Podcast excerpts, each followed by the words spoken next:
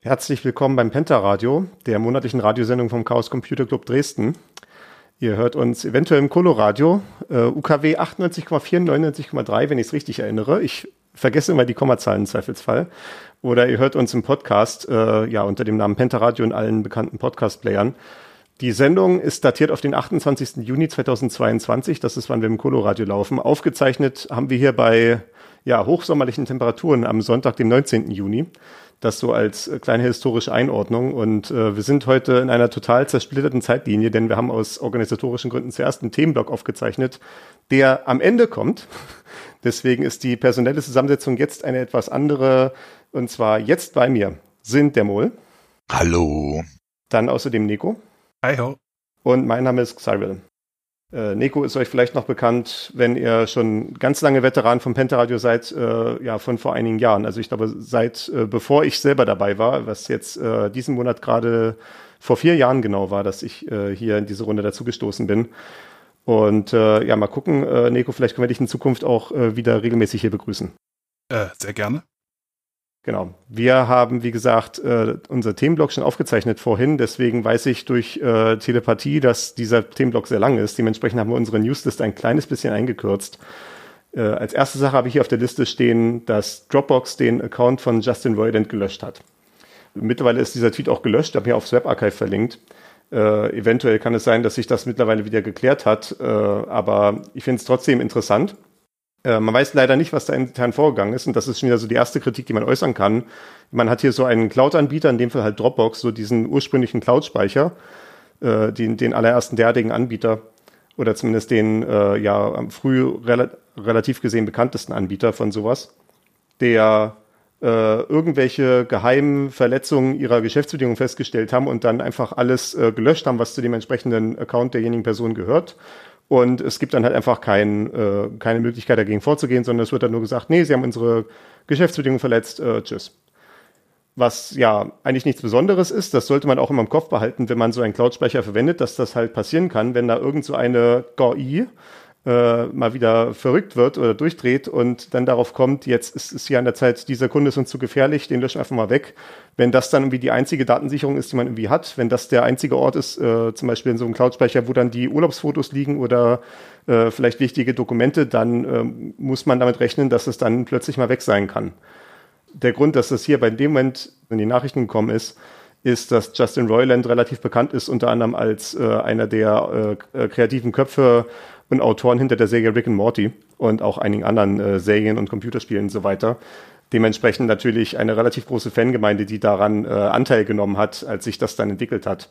Und meine Theorie ist ja in der ganzen Sache, wie gesagt, wir wissen leider nicht, warum es zu dieser Löschung kommt, aber meine Theorie wäre, dass es da einen Copyright-Filter gegeben hat und dass äh, vielleicht Herr Royland einfach irgendwelche äh, internen Produktions- äh, äh, Dokumente hatte, die halt zu seinen Serien dazugehören. Vielleicht irgendwelche, äh, ja, sowas wie Storyboards oder halt auch vielleicht äh, fertige Episoden, die so zur Abnahme quasi ihm zugeschickt wurden und die hat er vielleicht in so einem Cloud-Speicher abgelegt.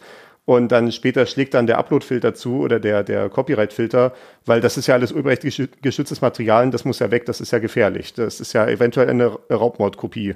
Das wäre da so meine Hypothese, warum es da zu dieser Löschung gekommen sein könnte. Ich weiß nicht. Was ist Dropbox nicht verschlüsselt? Nicht, dass ich wüsste.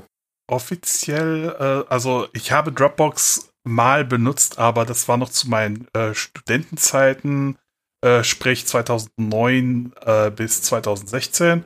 Und da hieß es, äh, Dropbox-Mitarbeiter beziehungsweise die Filter-GUI kann nur die Metadaten einsehen, nicht die Daten selbst.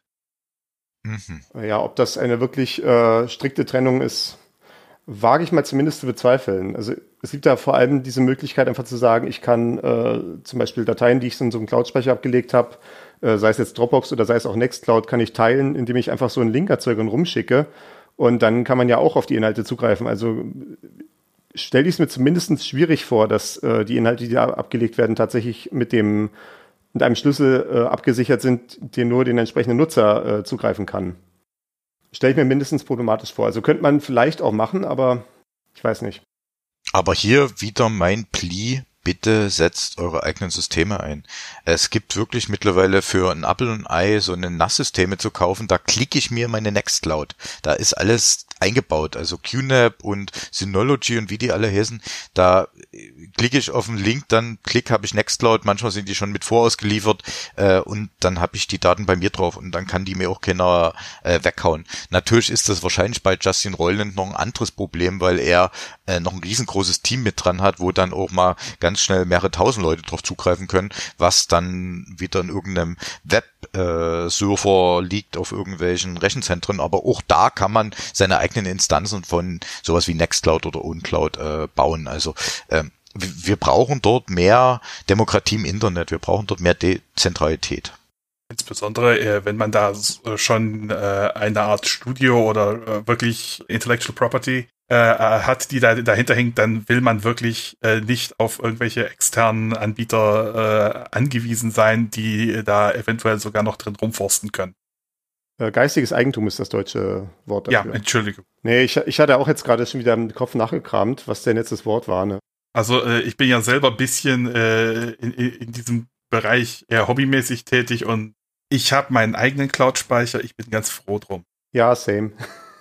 Genau, also ich glaube, da sprechen alle hier davon und ähm, alle, die mit uns zu tun haben, die sollten auch von uns schon die diversen Links wahrscheinlich bekommen haben, weil das ist auch halt einfach auch bequem und es ist auch schön, weil ich lege fest, äh, was damit passiert und so weiter und so fort und eben nicht die Firma äh, Dropbox, die mich auf immer nicht mehr mag und meinen Account löscht. Also dieselbe Lektion, die wir auch schon immer haben. Wir müssen auch mal irgendwann eine Sendung über NAS-Systeme mal im Detail machen und uns da mal äh, das, das Feld angucken. Das haben wir, glaube ich, schon relativ lange auf der äh, Liste. Äh, ich, das ist, glaube ich, so ein bisschen jetzt daran gescheitert, dass Mohl nicht so wirklich Zeit hatte, Sendungen vorzubereiten. Aus äh, den Gründen, auf denen wir dann nachher im Themenblock eingehen, beziehungsweise eingegangen sind. Ich komme mit der Zeitlinie nicht mehr klar. Wir gehen einfach weiter zur nächsten Meldung. Äh, die nächste Meldung ist genauso deprimierend.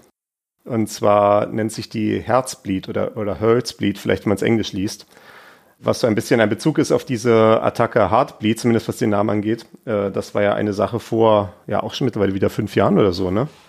Äh, wann ist mhm. das gewesen? Also ich habe äh, von unseren Datenspuren das T-Shirt gerade an und da steht zehn 2019 Jahre. drauf. Was Heartbleed? Ach nee, acht Jahre, okay. Vor zehn Jahren ist die Sicherheitslücke reingekommen und vor acht Jahren wurde sie gefunden, in 2014. Oh, das ist schon ganz schön, ganz schön her. Wir haben nur das Logo äh, dann bei Patch gehabt, äh, tatsächlich genau. eingesetzt. Genau. Äh, ich glaube, wir verwechseln das auch mit äh, Meltdown. Äh, das war, glaube ich, das äh, Ding, was noch ein bisschen neuer ist. Ja, Spectre und Meltdown. Ja, das, das ist auch, was hier so ein bisschen, was hier kontextuell so ein bisschen besser dazu passt. Also halt Herzbleed, glaube ich, wurde hier eher gewählt wegen des Wortspiels halt auf Heartbleed. Aber es ist eigentlich eher so eine Analogie zum Meltdown zu ziehen und wir werden auch die entsprechende Pentaradio-Sendung vom Januar 2018 verlinken, wo es um Spectre und Meltdown ging. Bei Spectre und Meltdown war ja so ein bisschen diese Idee, ich kann, äh, wie kann ich das jetzt ganz kurz zusammenfassen, ohne nicht auszuufern, ich kann äh, einen Zugriff auf den Speicher machen, den ich eigentlich gar nicht lesen darf wo zum Beispiel vielleicht ein kryptografischer Schlüssel drin liegt und eigentlich darf ich den gar nicht lesen, weil mein äh, das Programm, was ich irgendwie als Angreifer kontrolliere, hat gar, gar, gar nicht die Berechtigung dafür. Das wird eigentlich äh, abgelehnt werden. Allerdings macht die CPU schon, bevor diese Ablehnung erfolgt, so eine spekulative Ausführung und sagt, ja, ich gucke schon mal, was, nehm, was da drin steht und mache schon mal die nächsten Berechnungen damit. Das kann ich dann ausnutzen, diese spekulative Ausführung, um dann äh, quasi dafür zu sorgen, dass Daten abhängig davon, was in diesem Schlüssel vor sich geht, Daten in einen Zwischenspeicher geladen werden oder nicht. Dann am Ende funktioniert das natürlich nicht, das auszulesen, weil halt dann doch noch der Speicherschutz greift rechtzeitig, bevor ich dann die Werte selber lesen kann. Aber abhängig davon, was der Wert halt ist, habe ich ein Datum in den Zwischenspeicher geladen oder nicht. Und dann kann ich halt gucken, ob der Zugriff auf den Zwischenspeicher schnell ist oder nicht. Und daraus kann ich dann darauf schließen, was in diesem äh, privaten Speicher drin steckt. Also zum Beispiel kann ich da dann äh, mich dann so vortasten und einen kryptografischen Schlüssel erraten, der in einem Speicherstück liegt, was mir eigentlich nicht äh, zugreifbar ist. Das kann ganz äh, ausgedehnt werden äh, äh, auf nicht nur kryptografische Schlüssel, sondern auch Passwörter, die live gerade eingegeben werden. Also im Prinzip halt alle möglichen Geheiminformationen, die ein anderer Prozess gerade bearbeitet, äh, als derjenige, derjenige Prozess, den der Angreifer kontrolliert. Und das kann im Zweifelsfall einfach sowas sein wie eine Webseite, die ich aufhabe irgendwo. da war dann halt die entsprechende Schutzmaßnahme, dass man das, äh, diese spekulative Ausführung so ein bisschen eingeschränkt hat, da ein paar stärkere Barrieren eingezogen hat. Und ähm, ja, das sind halt so Mitigationen, die dann leider dazu führen, dass es alles ein bisschen langsamer ist. Deswegen Leute, die völlig wahnwitzigerweise ständig ausmachen, um irgendwie nochmal Prozent Geschwindigkeit rauszuquetschen. Aber das soll jetzt hier nicht das Thema sein. Das könnt ihr euch in der Folge vom Januar 2018 alles nochmal anhören im Detail. Genau, da gab's doch auch ein äh, Firmware-Update für die CPUs, wo die die interne äh, Management-Unit ausgetauscht haben. Genau. Genau, jetzt haben wir die neue Attacke Herzbleed. Das Herz im Namen ist jetzt nicht der äh, ist jetzt nicht das Organ, wie das bei Heartbeat der Fall war, sondern die Messeinheit für die Frequenz, äh, benannt nach dem Physiker namens Herz. Und die Idee dabei ist, dass ich äh, eine kryptografische Operation mache und beziehungsweise ein anderer Prozess macht eine kryptografische Operation und unser Prozess, des An den der Angreifer kontrolliert, also wie zum Beispiel halt irgendwie ein Skript in irgendeiner Webseite oder sowas, äh, kann natürlich diesen Schlüssel nicht direkt auslesen, aber äh, der kann sehen, dass dadurch halt, dass mit diesem Schlüssel Berechnungen angestellt werden, zum Beispiel um eine Signatur zu erzeugen oder so etwas. Dadurch ändert sich die Frequenz des äh, Prozessors. Denn die haben ja alle so einen Power Management und wenn die jetzt sehen, dass viel zu tun ist, dann dreht der CPU auf. Oder wenn halt wenig zu tun ist oder äh, ja halt weniger zumindest, dann kann die CPU runtergetaktet werden, um Energie zu sparen. Und äh, hier ist halt so eine äh, Seitenkanalattacke beschrieben, wo aus diesem Herunter- und Hochskalieren dann darauf geschlossen werden kann, wie die Bits in dem kryptografischen Schlüssel gesetzt sind, so dass man den dann dadurch extrahieren kann. Dementsprechend ist das eigentlich kein Bug, sondern ein Feature. Man kann es sicherlich als Bug, glaube ich, schon sehen. So wie ich auch alle anderen Seitenkanalattacken in irgendeiner Form als einen äh, äh, Bug sehen würde, in dem Sinne halt, es ist ein Fehler, der zu beheben ist, weil es halt ansonsten eine Sicherheitslücke darstellt. Ich weiß jetzt nicht, wie ich da von Schlamperei sprechen würde. Das ist halt wirklich hier äh, Sicherheitsforscher, die quasi eine ja fast schon neue Kategorie von äh, Attacken quasi auf, ins Sichtfeld gerückt haben. So wie halt auch Timing-Seitenkanäle halt so eine Sache sind, die erst irgendwann mal wirklich ins öffentliche Bewusstsein gerückt sind. Also vielleicht, um mal noch mal ein bisschen einfacher zum Beispiel für so einen Seitenkanal zu erläutern. Äh, man kann sich vorstellen, und das ist tatsächlich so ein Seitenkanal, den ich auch schon in anderen Produkten äh, behoben habe durch entsprechende Patches und so. Wenn man eine Anmeldung macht an der Webseite und gibt dort Benutzernamen und Passwort ein. Also ne, man hat das entsprechende Formular, wo man halt diese zwei Sachen eingibt. Und äh, ich bin jetzt ein Angreifer und äh, äh, trage jetzt einfach irgendwelche willkürlichen Sachen ein dann kann es ja sein, wenn diese Webseite ganz einfach programmiert ist, äh, dass sie halt erst für den Benutzernamen nachguckt, kenne ich den schon. Wenn nein, gibt sie halt zurück, nee, geht nicht, geh weg. Andernfalls wird dann halt das Passwort geprüft und wenn das Passwort dann halt nicht stimmt, kommt dann halt, nee, äh, geht nicht, geh weg. Und ich kann aber dann daraus sehen, wie schnell die Antwort kommt, ob es jetzt daran gelegen hat, dass es der Benutzername war, der falsch ist, oder ob es das Passwort war, was falsch ist. Also ich könnte dann halt sehen, wenn die Antwort vielleicht nach 100 Millisekunden kommt, dann war das ein Nutzername, den es gar nicht gibt dann kann ich den als Angreifer schon gleich mal ausschließen. Wenn es vielleicht erst nach 200 Millisekunden kommt, dann war das vielleicht ein Nutzername, den es tatsächlich gibt, nur das Passwort war falsch. Und dann weiß ich aber zumindest, mit dem Benutzernamen kann ich es weiter probieren. Das muss man vielleicht so einordnen, dass man versteht, dass es mehr Rechenzeit braucht, um zu berechnen, ob es das Passwort war, weil das danach nochmal abgefragt wird. Das ja, ist genau. sozusagen genau der Grund, warum das länger dauert. Es sind halt diese zwei Schritte und wenn halt der erste Schritt schon fehlschlägt, dann wird der zweite Schritt nicht mehr gemacht. Deswegen ist dann da der klassische, äh, die klassische Lösung für dieses konkrete Problem, dass man halt sagt, äh, man holt halt sich den äh, Datensatz für den Nutzernamen.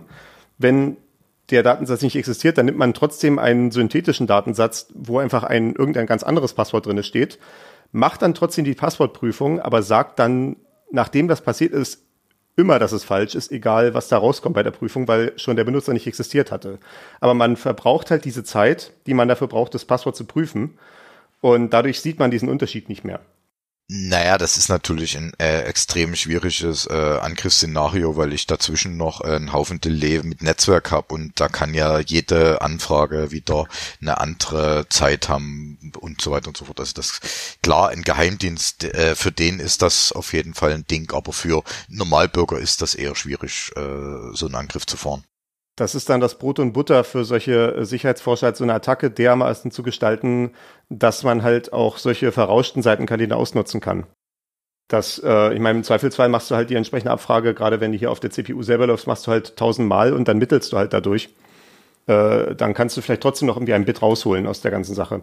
Na, es geht ja noch nicht mal darum. Ich kann ja äh, erstmal, also äh, es gibt ja Angriffe, die einfach Kaskaden sind und mit so einem Kaskadenangriff, indem ich erstmal die Software hops nehme, dann bin ich im System drin und ab dem Moment kann ich dann so einen Seitenkanalangriff greifen, weil ich halt diesen ganzen oben drüber liegenden Netzwerk-Funi habe, der sozusagen mir Latenzen schiebt. Und dann kann ich halt in dem Moment mit der CPU-Zyklenberechnung äh, oder äh, solchen Herzbleed-Attacken äh, halt arbeiten. Und ja. ähm, das Problem bei Herzbleed oder Heartbleed an sich war ja ein, ein strukturelles Problem. Also wir, wir müssten halt einfach mal die äh, CPU-Entwicklung um zehn Jahre zurückdrehen. Und das ist halt nicht möglich, weil äh, Herzbleed halt auch technisch in ARM-Prozessoren drin ist und damit auch in deinem äh, besten iPhone und in deinem. Ja, ja, nee. Das, das Problem ist, äh, wenn du das jetzt halt in zehn Jahre zurückdrehst, dann bist du halt auch bei äh, Prozessoren, die die entsprechenden Energieanforderungen haben. Und das will ich auch nicht so ohne weiteres einfach unterstützen. Zu sagen, wir nehmen es jetzt einfach hin, dass die CPUs dann so und so viel Prozent mehr an Energie verbrauchen. Wir müssen übrigens kurz als Kommentar an der Seite machen, dass Nico jetzt leider weg muss. Ich wollte jetzt noch warten, bis die News vorbei ist, aber da die Zeit jetzt bedenklich weit fortschreitet, äh, verabschiede ich dich mal. Äh, äh, für unsere Hörer in der korrigierten Zeitlinie kommst du dann später wieder dazu. Exakt. Und äh, genau, ansonsten hören wir uns dann hoffentlich auch nächsten Monat dann wieder. Ähm, wir machen hier noch äh, weiter mit den anderen News, beziehungsweise mit diesem Thema hier konkret. Sehr gern. Tschüss. Macht's gut. Äh, ich denke, äh, dass Herzbleed damit, äh, also klar, man könnte sich noch reinwürden, aber ich glaube, das tut dann die Hörerschaft auch äh, verstoßen. Also ich denke, das Problem ist klar, so ein Seitenan äh, Seitenkanalangriff ist relevant. er ist jetzt wahrscheinlich nie für Lieschen Müller relevant.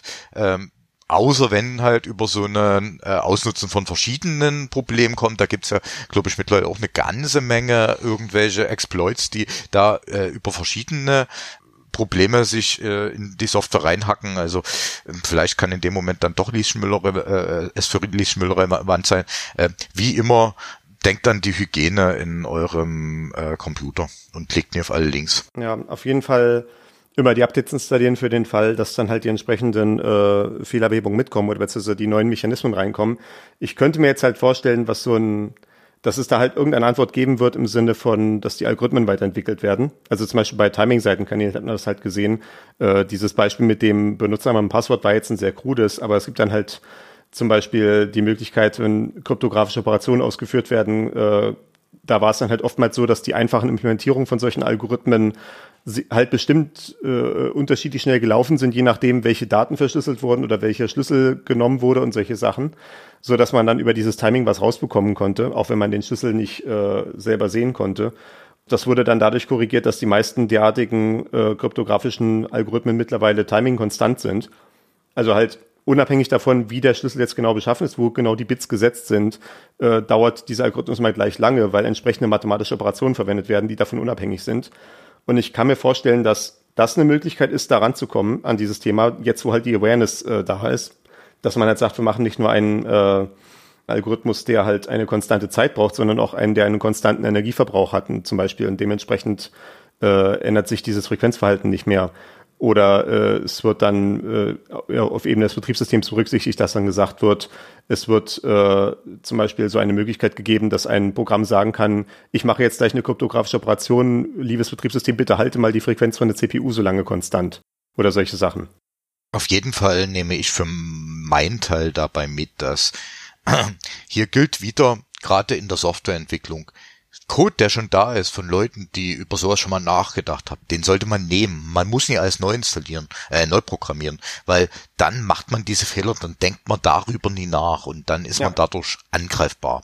Deswegen ja, nehmt einfach diesen Code, der da ist. Ähm, da hat wirklich schon mal jemand drüber nachgedacht, weil ich denke da gerade so an Projekten, an denen ich dran rum äh, äh, äh, schreibe und oh Gott, jetzt muss ich das ja dort noch mit einbauen und so weiter und so fort. Ähm, das sind halt alle Sachen, wo, wenn man ein Projekt neu aufsetzt, was man dann, ähm, wenn man dort mit den vorhandenen Code arbeitet, äh, sich dann auch viel Ärger spart. Klar, das macht es manchmal aufwendiger, wenn man sich in die Denkweise reindenken muss, die der Entwickler dieses Algorithmus oder dieses Codes hatte und äh, mit den Regeln, die der Code mit sich bringt. Also so eine Bibliothek hat ja eine API etc. pp. Äh, die muss ich halt dann mal kurzfristig lernen.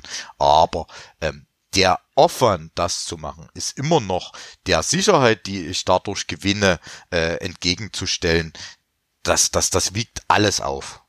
Also ich bin absolut dafür, dass auch Leute hingehen und diese äh, entsprechenden Kryptoverfahren mal selber implementieren, so als Lernaufgabe, um zu verstehen, wie so ein RSA oder wie, einen, äh, wie eine elliptische Kurve funktioniert und äh, dann auch mal versuchen, das selber zu brechen. Aber wenn es darum geht, tatsächlich Dinge in Produktion einzusetzen, äh, seid bitte nicht kreativ. Es sei denn halt, ihr gehört zu den paar tausend Leuten auf der Welt, die sowas tatsächlich professionell machen und äh, selbst dann äh, macht das auch nicht bei Code, den ihr nur selber gelesen habt, sondern das sollte dann immer Code sein, den äh, mindestens mal ein Dutzend Leute äh, von verschiedenen äh, Quellen, von verschiedenen Universitäten und sowas sich äh, angeguckt haben und so weiter. Es hat ja durchaus einen Grund, dass es zum Beispiel bei neuen Hash-Verfahren oder sowas dann äh, so große Wettbewerbe gibt, wo halt über Jahre äh, verschiedene Kandidaten gehandelt werden und dann quasi geht die komplette Research Community einmal drauf los und versucht die Dinger zu brechen und dann wird am Ende das genommen, was am besten den äh, Angriffen der versammelten Wissenschaftsgemeinde standgehalten hat. Äh, und das ist ein Standard, den man als einzelner Algorithmendesigner oder äh, Implementierer wohl nur schwerlich erreichen kann hier ist halt dann auch wieder äh, Security by Obscurity keine Lösung. Also äh, wenn ihr so äh, sowas implementiert, dann äh, lasst nie bloß äh, euren Freund drüber gucken, sondern äh, macht das einfach Open Source, äh, stellt das wirklich Leuten hin, die es auch lesen. Also ich kann natürlich, ich schreibe, äh, werf irgendwas in GitHub Repo, wenn sich das GitHub Repo keiner anbringt, bringt das auch nichts. Also äh, dort muss man dann wirklich auch aktiv das an die Leute schicken, die Ahnung davon haben und äh, das ist halt wirklich äh, dann uni einfach. Wenn ich als Newbie da hinkomme, dann sagen die, du, ich habe andere Sachen zu tun, ich gucke mir den Code gar nicht an. Also äh, deswegen, ich persönlich bin da auch jetzt gar nicht professionell genug, um mir überhaupt zuzutrauen, da irgendwas zu programmieren. Ich nehme den Code, wie er da ist und versuche damit zu arbeiten. Genau, wenn ihr noch etwas sucht, wo ihr mithelfen wollt, äh, habe ich hier einen besseren Vorschlag, äh, anstatt neue, anstatt dieselben Kryptoalgorithmen nochmal zu implementieren, äh, vielleicht lieber bei der Verbreitung von IPv6 mithelfen. Der Anlass, dass ich das äh, erwähne, ist, dass vor, ja, äh, also nicht heute vor zehn Jahren, aber diesen Monat vor zehn Jahren, am 6. Juni äh, 2012, der sogenannte World IPv6 Launch Day war. Das war so eine Initiative von einigen hundert äh, Webseitenbetreibern und äh, Infrastrukturanbietern, äh, ISPs, äh, dass halt so ein zentraler Tag ausgerufen wurde, wo man dann halt Marketing, äh, mit dem entsprechenden Marketing halt gesagt hat, ab jetzt unterstützen wir IPv6 was ja alleine schon mal ziemlich komisch ist, weil das ist halt so ungefähr. Ich glaube 96 oder 98? 96 spezifiziert. Ja, das heißt 15, 15 Jahre nachdem das spezifiziert war. Ich meine natürlich gut, äh, in dem Moment, wo die Spezifikation aus war, hat es halt noch mal eine ganze Weile gedauert, bis es auch in dem Betriebssystem angekommen war, die Unterstützung. Also in Windows seit 2002, in Linux äh, äh, ohne, ohne experimentell Flag seit 2006, glaube ich. Ja, das, das war dann so äh, gesagt worden, ab heute unterstützen müsst, da war dann hier auch irgendwie die Zahl, dass, es, äh, dass der IPv6-Verkehr gestiegen ist um den Faktor 2, was wohl irgendwie von 2,4 auf 4,1 Prozent war. also das war damals noch sehr überschaubar. Mittlerweile sind wir ein bisschen weiter, haben ja einige Statistiken verlinkt, die bei der Internet Society gesammelt sind. Man kann zum Beispiel hier sehen, bei dieser Google-Statistik hier sieht man den zeitlichen Verlauf. Das war, ach nee, es war sogar nicht mal 2,4 Prozent, es waren 0,24 Prozent damals, äh, oder? Nee, wo sind wir hier 2012? Ja, doch. Ja, auch, auch hier kann man ja ein bisschen aus dem Krieg erzählen. Also ich hatte damals schon IPv6, da gab es so einen coolen Carrier, äh, der hieß äh, äh, HE, äh, Hurricane Electric, die hatten so einen Dienst betrieben, der hieß Sixt äh, Six und Six, da konnte man sich kostenlos damals ganze 48er IP-Netze zur Verfügung stellen. Man musste bloß hinschreiben, was man damit machen will äh, und dann hat man so ein Netz zugewiesen bekommen. Die haben dann irgendwann, ich glaube 2016 oder 17 äh, zugemacht und gesagt, nö, jetzt habt ihr alle IPv6 vom Provider, jetzt brauchen wir das nicht mehr. Also äh, diese, diese Sachen waren halt damals drinne und ähm, so hat das im Prinzip eigentlich also ein bisschen angefangen. Ja, ich war auch durchaus erstaunt, äh, als ich jetzt hier in der Vorbereitung mir die Statistiken angeguckt habe. Hier ist auch die Statistik von Akamai verlinkt, wo man so eine Länderkarte sehen kann, äh, dass ja Deutschland tatsächlich ganz weit da vorne ist. Das hatte ich irgendwie nicht so wirklich wahrgenommen. Also ich, ich weiß halt so theoretisch, dass mein Internetanschluss halt auch IPv6 macht, auch wenn das dann wieder, äh, ich, ich habe leider bei mir, muss ich ganz offen zugeben, noch kein IPv6 Launch Day in meinem Zuhause gemacht. Äh, mein Homeserver kann, gibt noch keine IPv6 Adressen raus. Äh, das muss ich vielleicht mal irgendwann beheben. Gut, da muss ich jetzt sagen, mir war das bewusst, weil ähm, da bin ich ja schon mehrmals auch im HQ und sowas aufgetaucht und habe äh, immer laut geschrien, juhu, wir sind führend, weil es gab halt immer mal, wenn man mal so reinguckt, äh, dass wir da auch wirklich vorne waren. Ähm, ich glaube jetzt sind wir auf Platz zwei oder sowas, genau. Ja, hier ist Platz eins ist Montserrat, was so eine Insel im, äh, im Kar in der Karibik ist mit 5000 Einwohnern. Also äh, wie viel man jetzt auf diese Statistik geben mag, ja, die liegen ein paar Prozentpunkte vor uns, was die äh, Adoption angeht. Also Deutschland steht bei 53 Prozent. Und dann kommt Malaysia mit 51, Belgien mit 49,7 und so weiter. Und auch hier gibt's wieder einen schönen Trick, wie man das rauskriegen kann, beziehungsweise wie man äh, dann mal bei seinem Provider anrufen kann und äh, da versuchen kann, dass man IPv6 bekommt. Äh, geht einfach auf die Seite v6.facebook.com. Äh, wenn die lädt, dann habt ihr V6. Wenn die nicht lebt, dann habt ihr kein IPv6 äh, warum Facebook? Weil ähm, wenn du bei der Hotline anrufst und sagst, mein Facebook geht nie, helfen die dir eher, als wenn du sagst, ich möchte IPv6 haben. Genau. Deswegen äh, nehme ich immer gern diese Webseite, weil es gab halt auch noch so vor äh, zwei, drei Jahren, habe ich letztes Mal noch mit äh, auch größeren Providern rumdiskutiert, dass ich gerne IPv6 im Business-Umfeld haben will, wo die mir dann doch gesagt haben, ja nee, das brauchen wir da ja nie. Also das habe ich auch noch äh, locker 2021 äh, solche Diskussionen gehabt, genau aber wenn ich halt äh, sage, dass 50, äh, sehe, dass hier 50 Prozent in Deutschland ausgebaut sind, und ich selber betreibe Server, die nur im IPv6-Bereich äh, verfügbar sind, weil ich einfach da äh, in einer Adresse habe ich wie viel Millionen Hosts, äh, also es ist einfach nur, ich habe da so viele Adressen, dass es irrelevant ist und äh, deswegen fasse ich v, äh, V4 gar nicht mehr an, weil es halt auch teuer geworden ist. Die V4-Adressen, die sind in den letzten Jahren unheimlich teuer geworden. Das ist halt auch eine Argumentationsrichtlinie. Ja, wenn wir jetzt sagen, wir haben 53 Prozent äh, Menschen, die in Deutschland IPv6 haben, dann heißt das halt auch, es sind 47, die nur V4 haben. Das ist ja genau das Problem. Für so einen Webseitenbetreiber ist es halt nicht praktikabel zu sagen, ich mache es nur auf IPv6 mein Angebot. Also IPv4 ist halt immer erforderlich und das ist halt ja genau die, die Krux, warum dieser Ausbau so langsam vorangeht dass halt, äh, ja, dass es halt im Prinzip reicht, IPv4 zu haben und äh, das ist sowieso Cost of Doing Business, also das muss man machen. Äh, da hat man jetzt keine große Wahl und das führt halt dazu, dass die Webseiten selber keinen großen Anreiz dafür haben, diese IPv6 auch tatsächlich zu machen. Man kann ja hier auch sehen, äh, diese eine Statistik, die ich auch verlinkt habe, das ist von der, ja, die gehört zu diesem World IPv6 Launch Day. Diese Seite läuft irgendwie offenbar noch, äh, zehn Jahre später. Und das sieht man hier, äh, wenn man hier runterscrollt, ein bisschen unter dieser ersten Tabelle steht so Percentage of Alexa Top 1000 Websites currently reachable over IPv6. Also quasi wie viele der 1000 größten Webseiten kann man gerade über IPv6 erreichen und das dümpelt hier so bei 32 Prozent rum. Also ja, auch sehr übersichtlich. Äh, noch weit von 100 Prozent entfernt. Und damit ja quasi heißt es auch für den, für jeden Internetanbieter, es funktioniert ja gar nicht, wenn ich nur IPv6 anbiete. Also ich muss auch jedem Kunden irgendeine Form IPv4 geben. Also diese, die entsprechenden Vorteile, die sich daraus ergeben würden, halt, dass man halt keine Adressknappheit mehr hat, die, die sind ja in der Praxis, naja, gut, man könnte halt so, man kann halt dann nur dieses äh, Carrier Great Nut oder sowas machen, ne? Naja, das ist erste, ähm, aber es hat noch eine ganz andere äh, Sache, die irgendwann haben nämlich sich die Betriebssystemhersteller darauf geeinigt zu sagen, wir tun äh, IPv6 priorisieren. Es ist also gerade im Rechenzentrum-Bereich dann schon so, dass ich IPv6-Traffic schneller ausliefern kann, weil der vom Kernel her äh, priorisiert behandelt wird.